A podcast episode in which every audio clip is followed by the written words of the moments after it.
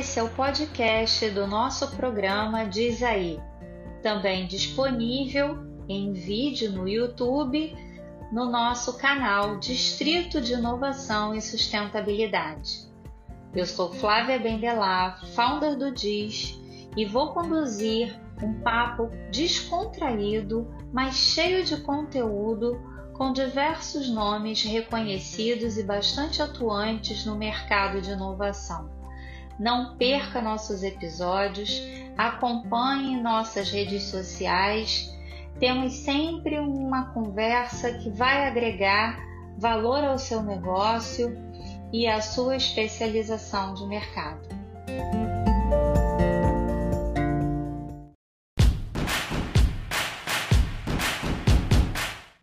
Olá, seja bem-vindo a mais uma edição do Diz Aí.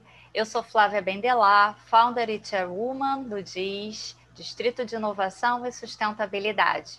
Hoje a gente tem um exemplo para dar a milhões de empreendedoras e eu gostaria muito de apresentar a vocês a Silvana Bahia, mais conhecida como Sil, entre os íntimos, é grande empreendedora, ela é diretora executiva do Lab e coordenadora de um projeto maravilhoso chamado Preta Lab.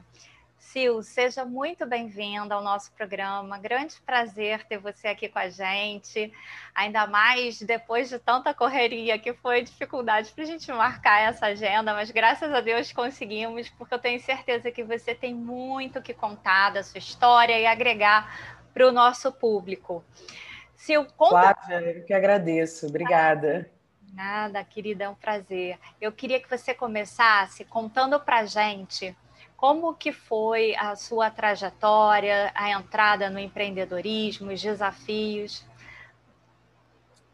Primeiro, eu quero agradecer o convite, o espaço, falar um pouco do nosso trabalho, da minha trajetória. Bom, eu, na verdade, comecei a me ver como uma empreendedora tem bem pouco tempo, né? É, e, na verdade, acho que eu empreendo na minha vida há muito tempo. Mesmo não me vendo como uma pessoa empreendedora, né? Até porque o que é ser um empreendedor, eu acho que também é, isso é um conceito que está em disputa e como que a gente entende isso. Mas eu me formei em jornalismo é, e durante muito tempo trabalhei em organização social de direitos humanos. É, em 2015, 2014, eu já estava muito interessada nessas mudanças que a tecnologia estava trazendo ali para o campo da comunicação.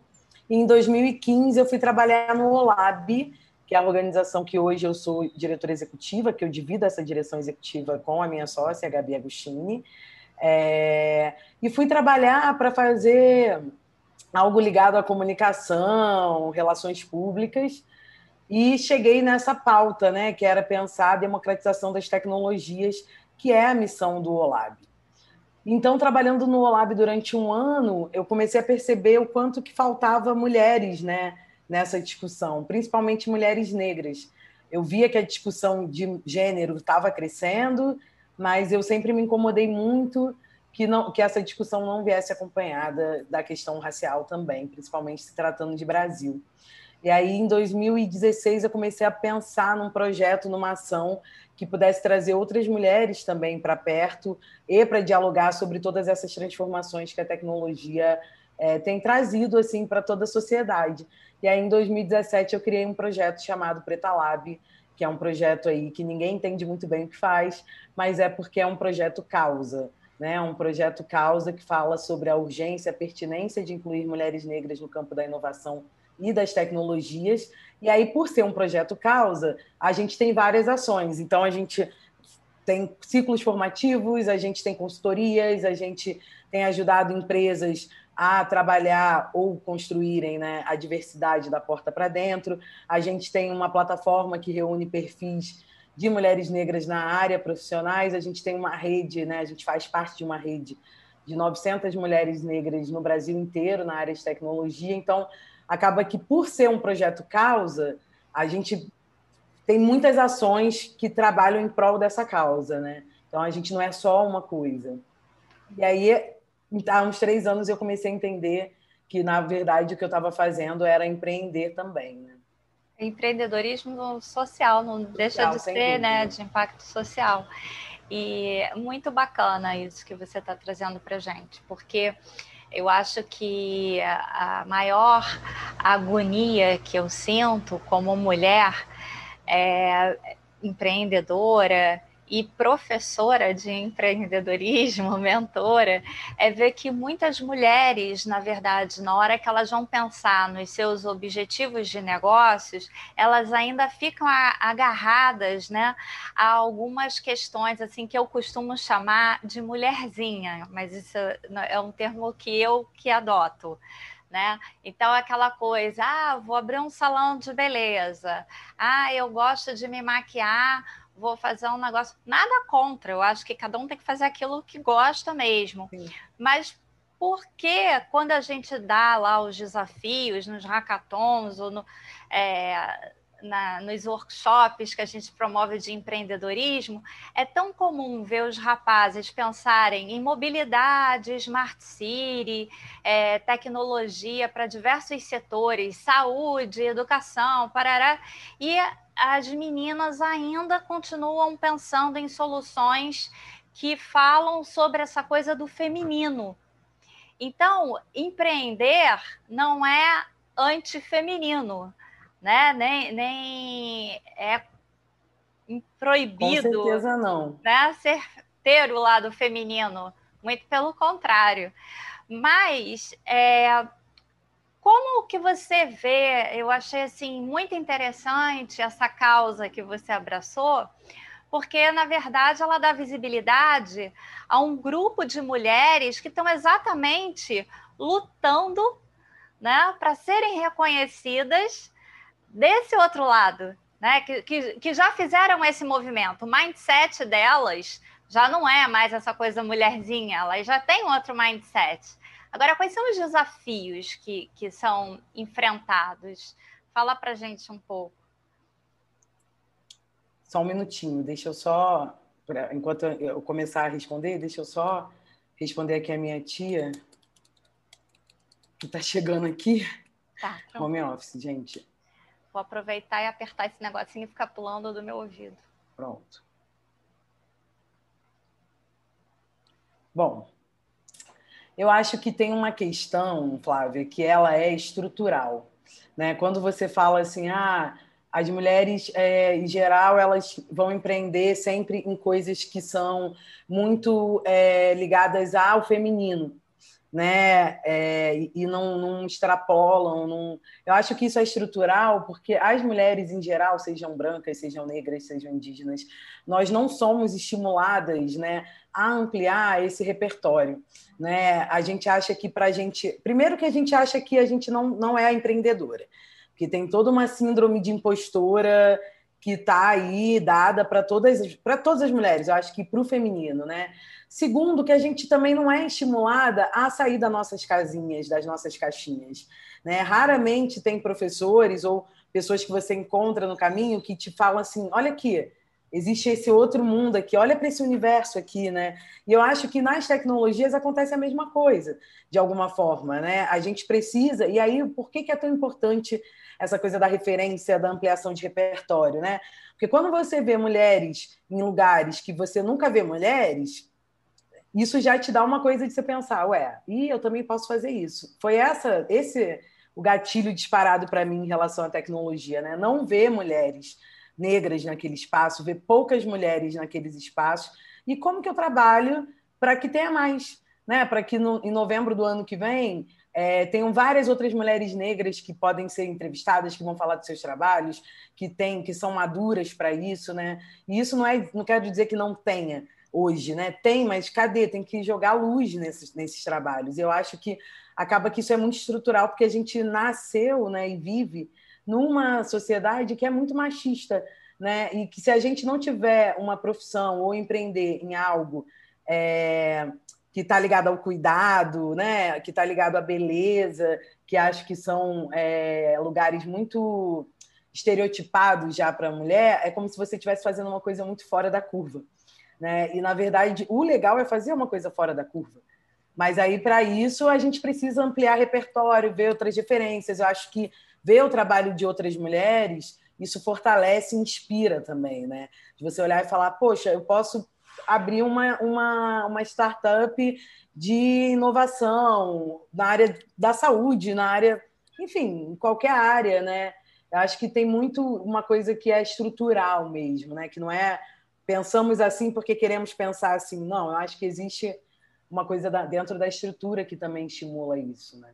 E hoje a gente tem um número de empreendedoras mulheres iniciantes até 1%, uma coisica de nada, mas um, um pouquinho maior do que o de homens, né? Então, assim, é, a população é também de maioria mulheres, né? Então, assim, eu acho que isso começa a refletir, mas de alguma forma a gente ainda não abraçou é, a oportunidade de empreender em coisas que façam sentido no, para o setor econômico, para um determinado Sim. setor econômico, né?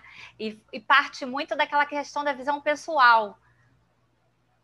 É, eu acho que é isso também, né? A gente está vivendo um momento de transformação em todos os sentidos.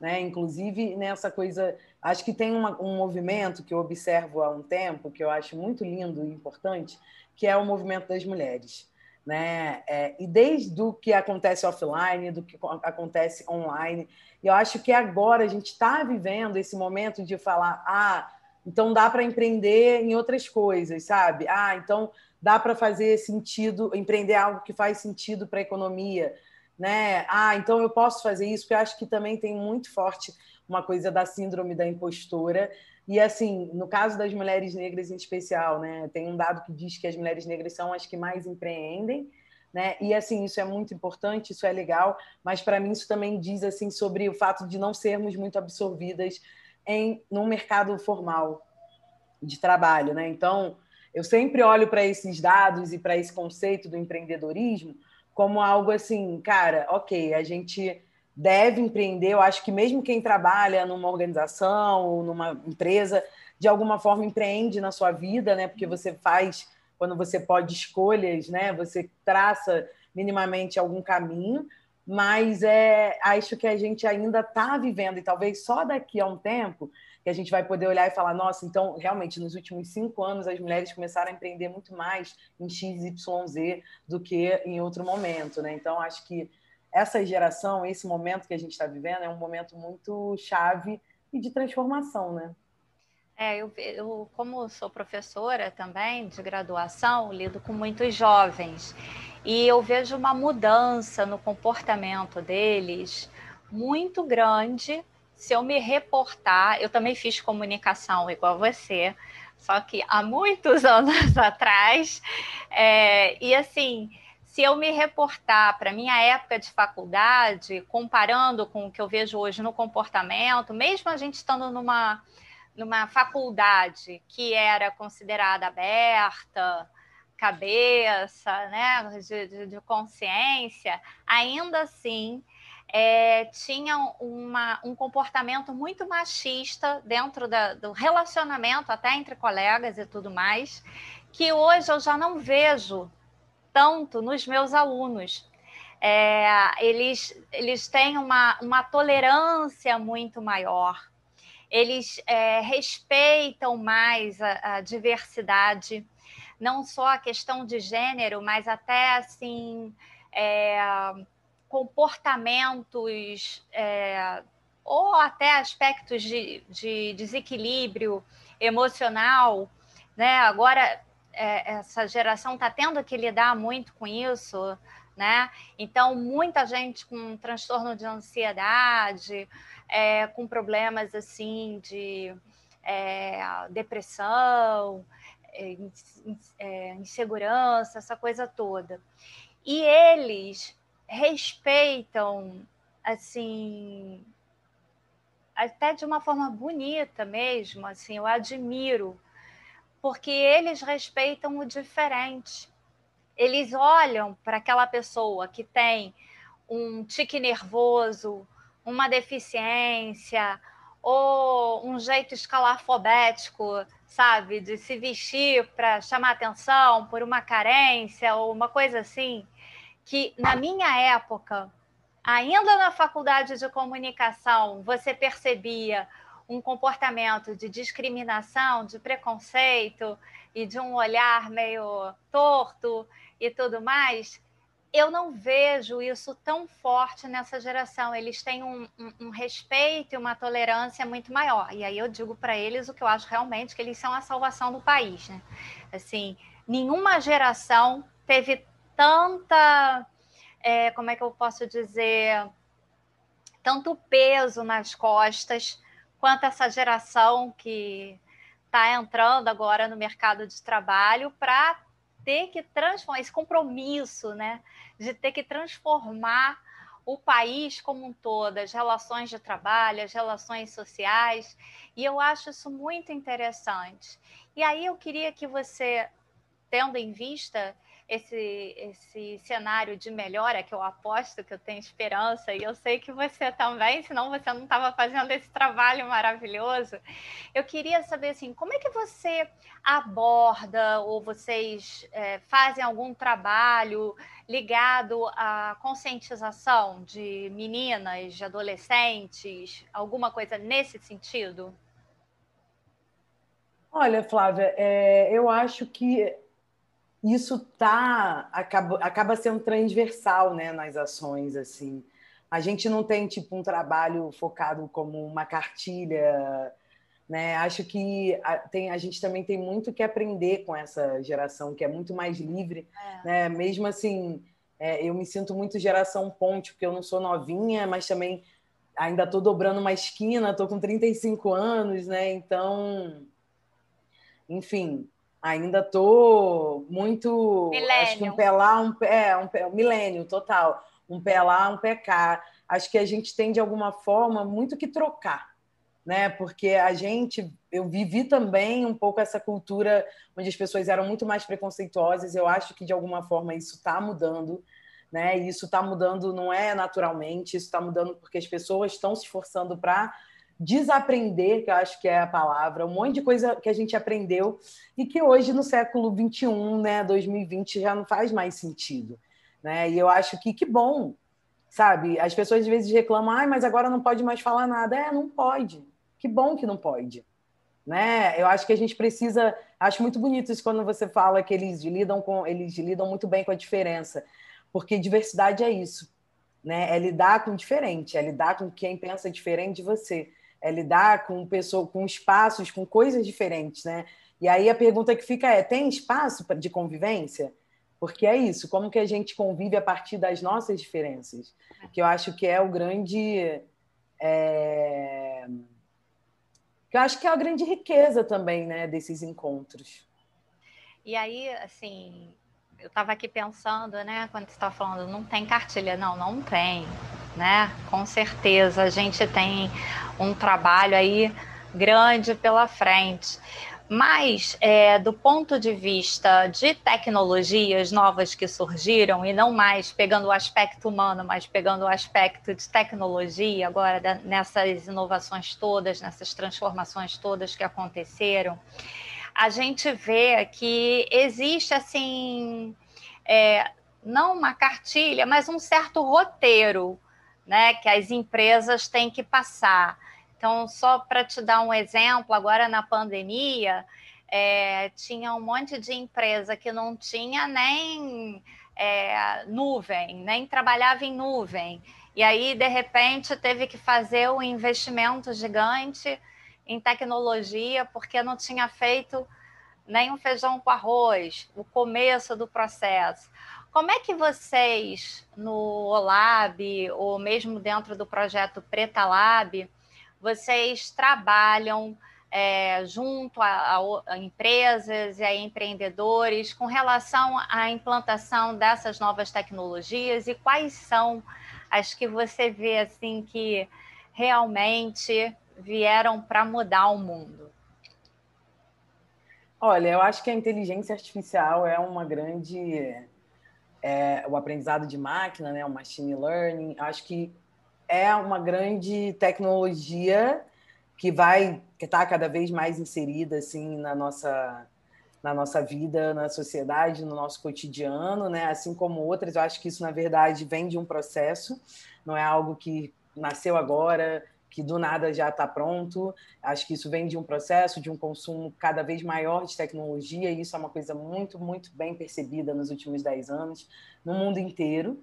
Né? A gente tem trabalhado, a gente não é um, um lugar que ensina as empresas sobre tecnologia, eu acho que a gente ensina as empresas sobre humanidades, né? Porque em geral a gente acha que tecnologia não tem nada a ver com isso, com humanidade, com direitos humanos, por exemplo, mas tem tudo a ver porque na verdade nós somos nós estamos no centro das, dessas transformações, né, as pessoas, mas não no centro das decisões.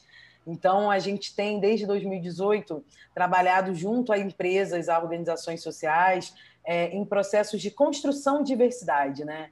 Porque acho que é importante entender, acima de tudo, que diversidade não é alguma coisa que vem pronta. Não é uma consultoria que você vai lá e faz, e aí tá ali, tá pronto, agora minha empresa é diversa. Já entendi como é que faz. Não é sobre isso, até porque eu acho que isso é um processo, isso tem muito a ver com mudança de mindset, tem muito a ver com mudança de cultura. Né? Não, é, então, é, gente... não é um papel para botar na, na Copa, né? É, não, não é um papel para botar na Copa. E tem essa coisa também de que isso é, além de ser um investimento de médio a longo prazo, eu acho que, para além de tudo isso, tem uma questão que é super importante, que é de entender que tem é, que, que não é uma ação, não é com um grupo da empresa, é como a gente engloba o sistema da empresa. E outra coisa que eu acho que é muito importante é, que é mudar os indicadores, né? entender que indicadores a gente tem usado para medir essa diversidade, o impacto que isso tem, quanto que isso é positivo, quanto que isso não é positivo, né? A gente tem relatórios, a McKinsey faz alguns relatórios sobre o impacto da diversidade, como as empresas é, performam melhor nos lucros, né? Então, acho que tem um argumento aí bem forte que é essa questão de, de impacto na, econômico mesmo, né? Mas aí também é isso, a gente tem que criar novos indicadores para poder medir esse impacto, porque não vai dar para ser com os mesmos. Né? E eu acho que esse é um exercício aí que a gente tem para os próximos tempos também. Né? Acho que tudo é muito novo, a gente está criando referenciais, olhando para isso ainda de uma forma. Desculpa, ai, desculpa. Acho que a gente está olhando para isso de uma forma ainda é, pouco qualificada. A gente ainda precisa qualificar melhor esse olhar, sabe? Mas é, eu não sei se você concorda comigo. Isso eu acho que é global, né? As pessoas ainda estão um pouco perdidas, sem saber exatamente quais as consequências todas que vão ter.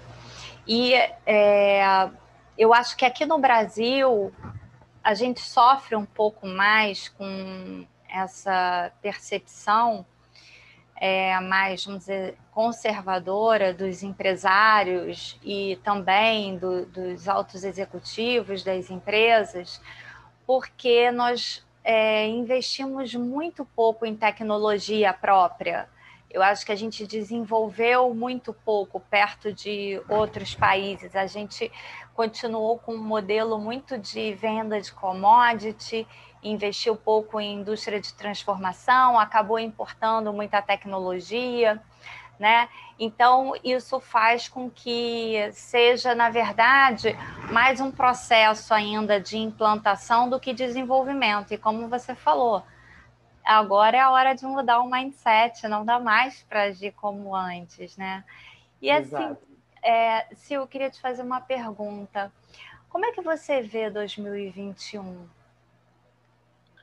Cara, eu vou ser bem realista. 2021 eu acho que vai ser um ano bem desafiador, assim, do ponto de vista da economia e que vai gerar desigualdades sociais maiores do que a gente já vive. Eu acho que isso no mundo inteiro, mas olhando, focando para o Brasil, acho que a gente vai viver um ano muito tenso. Eu acho que 2020, assim, eu espero estar totalmente errada, mas eu acho que 2020 foi um, um um, um esquenta para 2021. Acho que a gente vai ver muito mais gente desempregada.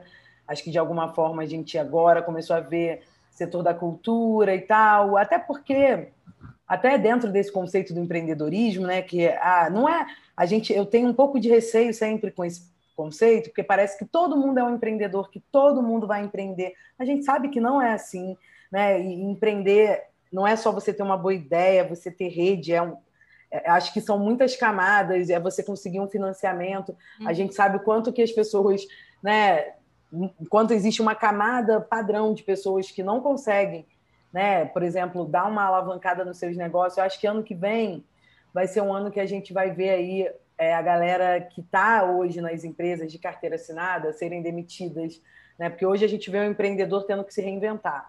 Eu acho que ano que vem a gente vai ver assim, uma, um maior desemprego e uma violência muito grande. Assim. Eu não estou conseguindo ser otimista em relação a, ao próximo ano, porque eu acho que vai ser um ano pesado, mas espero estar totalmente errado.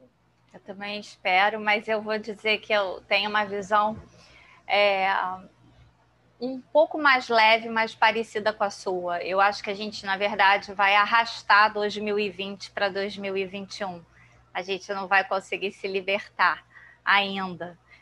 Temos aí mais um aninho, acho que só em 2022 é que a gente vai ter um pouco mais de claridade assim no, na economia como um todo, nas relações sociais. É, e aí fica a, a, questão que você pontuou né, da inteligência artificial como uma tecnologia que realmente está fazendo toda a diferença. É, a gente está preparado para lidar com essa tecnologia? Eu acho que a gente tem se preparado nos últimos tempos, né? Eu acho que o problema é a falta de diversidade na produção dessas tecnologias, né? E aí é que é a grande disputa que eu acho que é importante de olhar hoje, né? A tecnologia que a gente consome hoje, ela é produzida por um tipo muito padrão de pessoas. Né? E a gente tem duas certezas para o futuro. Acho que a primeira delas é a incerteza, a segunda é que a gente vai continuar consumindo muita tecnologia. Só que essa tecnologia que é consumida de forma diversa e plural, ela tem impactos negativos quando ela é produzida por um tipo só de pessoas. A gente vê aí é, é, segurança pública usando reconhecimento facial é, para prisões, e aí a maioria das pessoas são negras, nem todas as prisões são certas. Então, o quanto que também tecnologia, e não só a inteligência artificial, mas principalmente ela, reproduz também, pode reproduzir preconceito e abismo social, né? Então, essa é uma das grandes preocupações do nosso trabalho, por exemplo, né? trabalhar para ter mais diversidade na produção de tecnologia.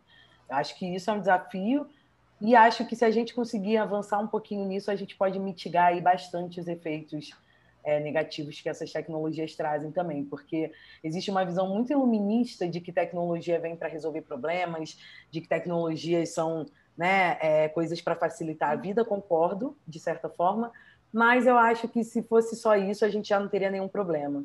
Porque a gente tem muita tecnologia hoje, né? E é verdade. problemas também, então. E estava trabalhando menos, né? O que não acontece, de fato. Então, assim, cada vez a gente tem uma demanda maior, né? Então, a nossa relação com a tecnologia, eu acho que não, não é saudável ainda. É esse, esse espaço que a gente tem que procurar. E a inteligência artificial, para mim, ela é uma oportunidade da gente poder deixar de ser operador e voltar a ser pensador então, é, eu, eu, vejo com muitos bons olhos a inteligência artificial, mas eu entendo perfeitamente o que você está dizendo, porque na verdade a máquina ela é programada para pensar. Então, se ela é programada por alguém, né? E como que é o pensamento desse alguém que está programando a máquina, né? Que, que é, informações que ela vai aprender a processar numa velocidade gigante e que mudanças ela vai poder causar é, na comunidade ou na sociedade na qual ela é aplicada. É, eu, a gente está com o nosso tempo correndo, mas eu vou me permitir aqui mais uma perguntinha para você.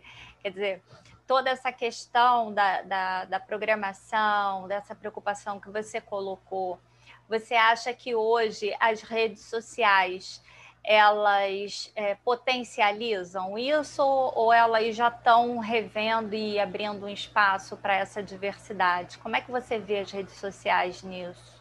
Eu vejo as redes sociais como uma faca de dois legumes. É, não é boa nem ruim. Eu acho que elas só reproduzem o que a gente já vive. Né? Assim, eu acho que a gente vive numa sociedade que é marcada por desigualdade e a rede social demonstra a mesma coisa. Né?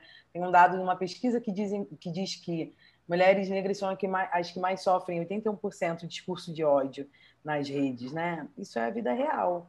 Né? Então, eu acho que as redes sociais, a gente não tem mais como fazer uma separação entre o mundo offline e o mundo online.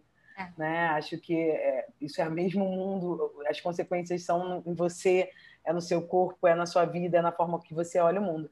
Agora, tem coisas maravilhosas também que as redes sociais permitem e que eu acho incrível, né? Eu acho que se não fosse isso, não, sabe, é, muita coisa não teria acontecido. Então, para mim, é, é assim, é ruim, mas é bom, né? Então, é, é realmente uma faca de dois gumes. Eu acho que a gente tem que trabalhar para entender a influência disso na nossa vida, como que a gente se relaciona de uma forma mais qualificada com as redes sociais, com essas ferramentas tecnológicas, com tudo isso que é muito novo. A gente ainda não consegue ainda mensurar impactos. A gente já entende alguma coisa, mas eu acho que daqui a uns 10 anos a gente vai olhar para 2020 e vai falar, caramba, né? E aí eu acho que tem vários outros debates, eu também não quero me alongar, porque, enfim, é, mas tem a questão da industrialização dos dados, o que, que, o que, que vai ser isso, né?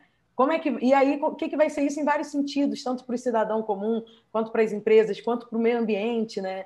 A gente armazena e produz dados muitos, e isso tem uma dimensão física também, né? Então, assim, acho que tem muitas questões para a gente se debruçar nos próximos anos, nos próximos meses, questões que não têm resposta rápida, não tem bala de prata que resolve, que é uma solução, né? Eu acho que a solução, né, ou parte dela, é uma reflexão né, sobre tudo isso, não é para responder de imediato, é para pensar. Eu acho que é, que é esse, o, acho que até a pandemia ela traz esse exercício para a gente, assim, sabe? Sobre pensar, sobre refletir.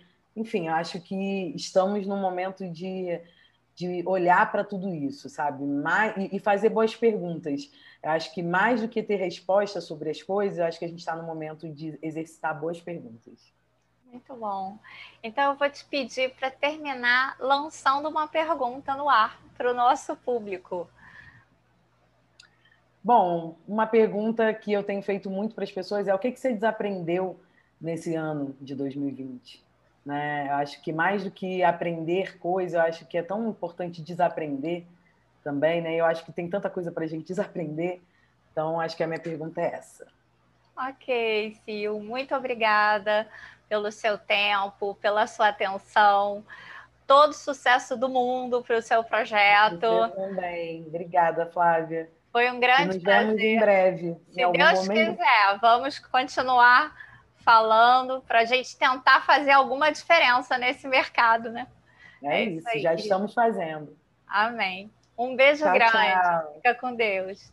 E para você que ficou com a gente até agora, nesse papo maravilhoso, eu também agradeço a audiência.